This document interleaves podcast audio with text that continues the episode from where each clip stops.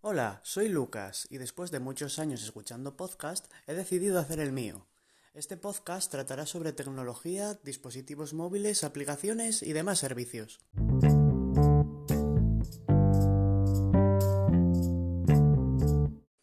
En el episodio de hoy hablaré sobre Pinterest, una red social, web, que también podemos encontrar en forma de aplicación móvil, la cual considero interesante, útil y divertida, ya que en ella podemos encontrar múltiples tutoriales sobre cocina, bricolaje, incluso para hacer diseños en la ropa.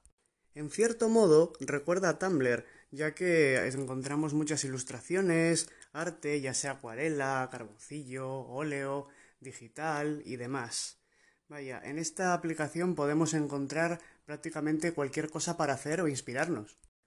Una vez descargada la aplicación, deberemos de crear una cuenta, en la cual nos preguntará qué gustos tenemos sobre qué temas como viajes, bricolaje, cocina, televisión, artes o incluso memes.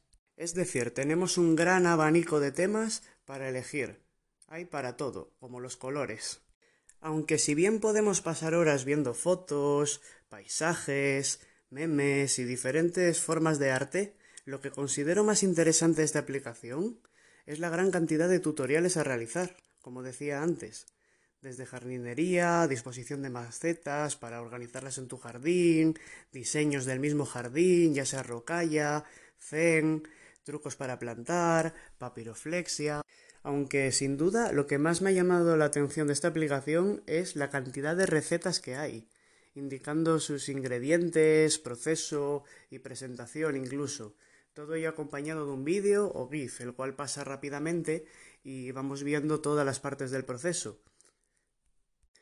Personalmente esto me ha hecho realizar varias recetas en casa y recrearme un poquito en todo lo que es la cocina, ya que si bien siempre he tenido gusto por ella, nunca me había atrevido a hacer algunas cosas que considero simples, como un pollo al horno con patatas. Me parecía algo en plan buff, el horno, cuidado, tal, nada.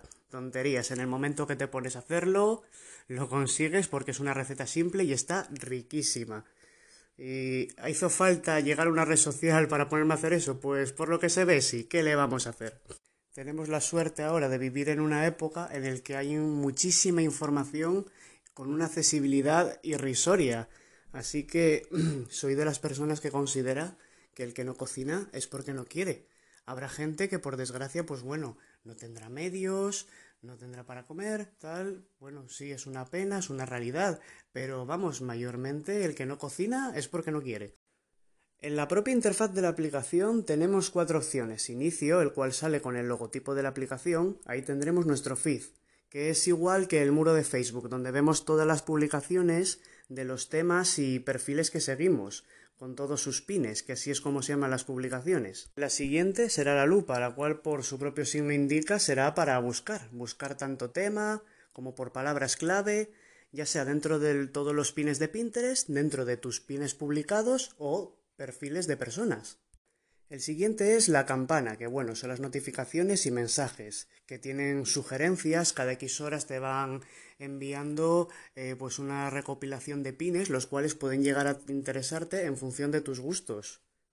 Y la última opción que nos ofrece es el perfil, la cual está representada por la foto de usuario, en la cual encontraremos los tableros, que es la forma que tiene esta red social para aunar todos los pines por temática los cuales tú creas un tablero, por ejemplo, llámalo jardinería, encuentras la foto de una maceta de una planta que te ha gustado, interesado el tutorial y lo añadirías a ella. No lo añadirías al de ergonomía, por ejemplo. Bueno, todas estas funciones se encuentran en la barra inferior de la aplicación, la cual tiene una interfaz muy simple, ya que simplemente disponemos de esta barra y en el resto es todo ver los pines disponibles. Bueno, hasta aquí el podcast de hoy. Un abrazo y chao.